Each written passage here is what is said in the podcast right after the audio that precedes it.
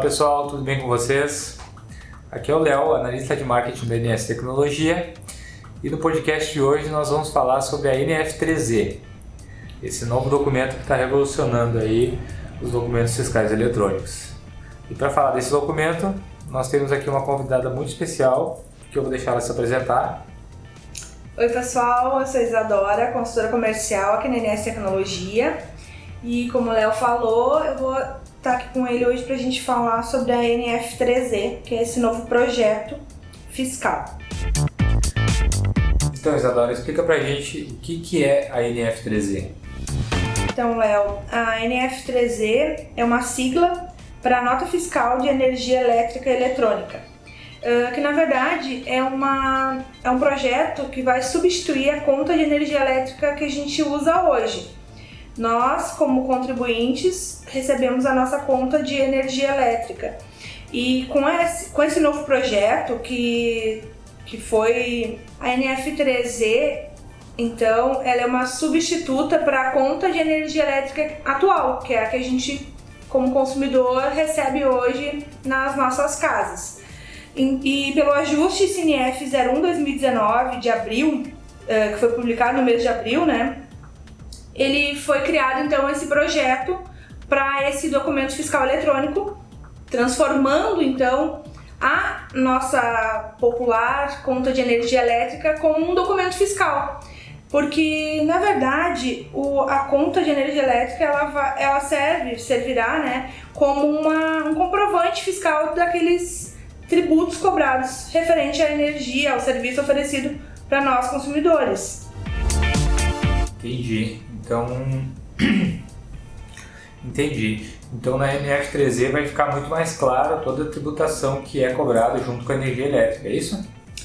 Exatamente. É para ser mais transparente, então, essa cobrança para nós, consumidores, sabermos o que, que a gente está pagando pelo, pelo serviço oferecido. Então, lá, assim como uma, uma nota fiscal de um produto, quando a gente compra um produto, que fica descrito lá os tributos, né? Referente àquilo que a gente está consumindo.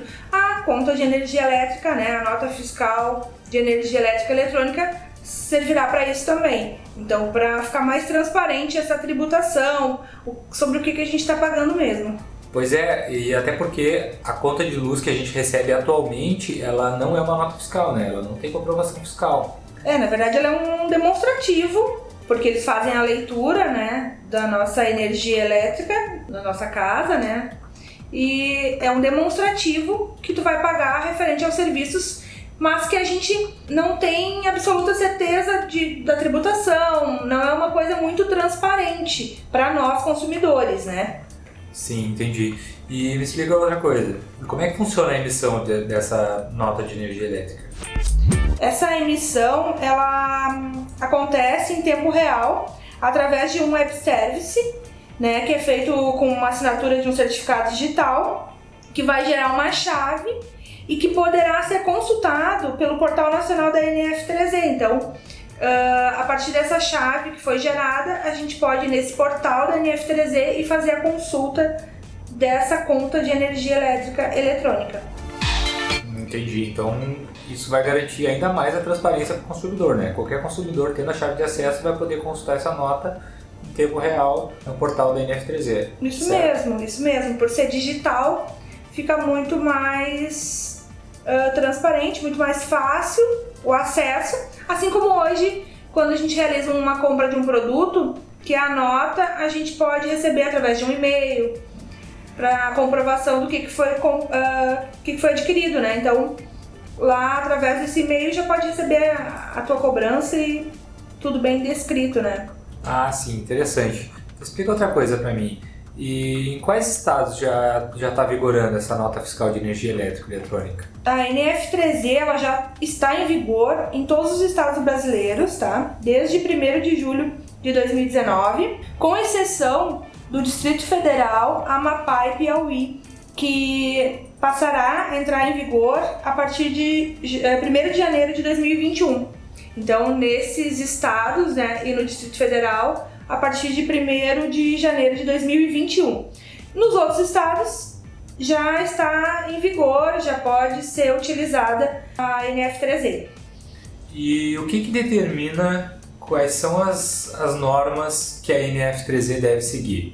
A NF3E ela deve respeitar as determinações do Manual de Orientação do Contribuinte. Nesse manual está bem descrito o que, que deve ter nessa NF3E.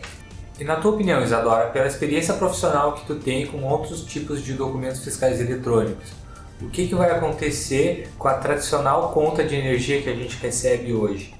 Ela vai com certeza entrar em desuso, né? Porque a partir do momento que o modelo 66, que é esse modelo da NF3E, passar a ser emitido para o contribuinte, o modelo 6, que é o modelo de conta de energia elétrica antigo, né, que é o que a gente está usando hoje, mas é considerado antigo já, ele vai impossibilitar, então, de ser emitido. Ele vai ser impossibilitado de ser emitido, porque tu vai passar a utilizar o modelo atual e, ou seja, um anula o outro, entendeu? Assim como foi com todos os outros documentos fiscais eletrônicos que entraram em vigor, descontinuaram os modelos antigos, né?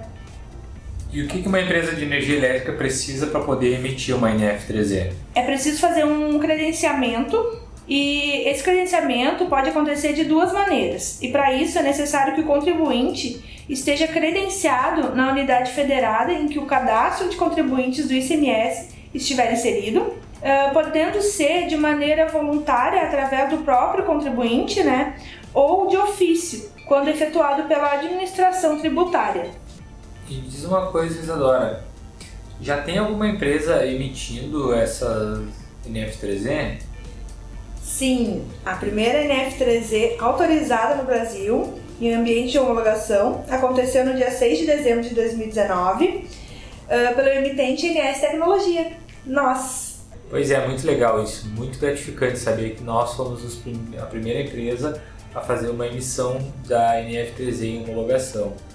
Então, ao que tudo indica, nós somos os únicos que estamos fazendo testes e desenvolvendo a solução para a NF3E falando mais profundamente sobre isso, né? Sobre a NF3E também. Sim, verdade. Então, por hoje era isso, pessoal. Espero que tenham gostado do podcast. Para mim, pelo menos, foi muito esclarecedor. Espero que para vocês também.